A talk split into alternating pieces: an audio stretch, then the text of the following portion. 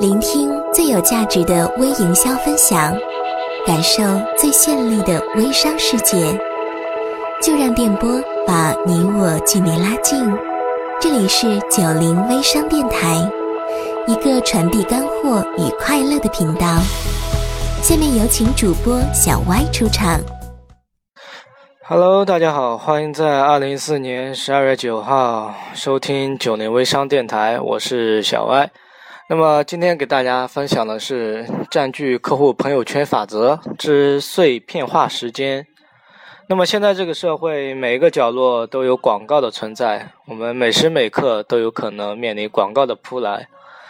我们在看电视剧的时候，电视剧就成了广告的配角；我们在看报纸，报纸上几乎是密密麻麻的广告。我们上网，网上都是广告弹窗；我们去百度，百度来的七成都是广告。所以，我们每个人都讨厌广告，但是没有广告，我们如何把产品去卖出去呢？你说对不对？那么现在微信来了，我们又要必须在微信上开展广告，是不是很矛盾？但如果我们找不到好的切入点，就会像你痛恨电视剧插播广告一样痛恨自己。毫无疑问的是，现在很多人他都患上了手机依赖症，包括我自己。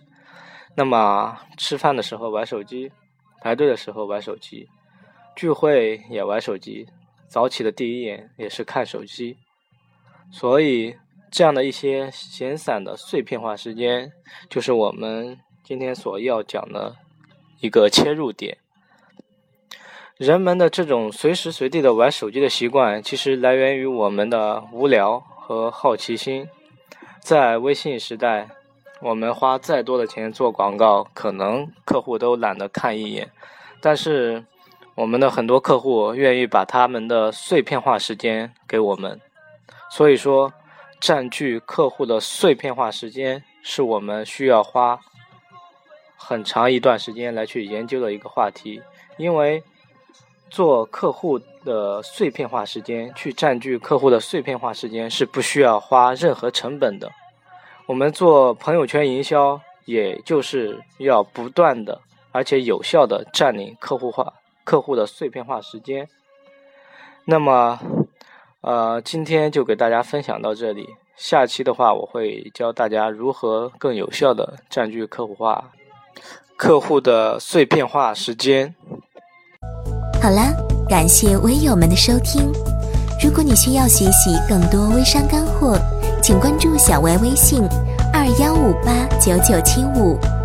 七年网络营销经验，两年微商实战经验，为你保驾护航。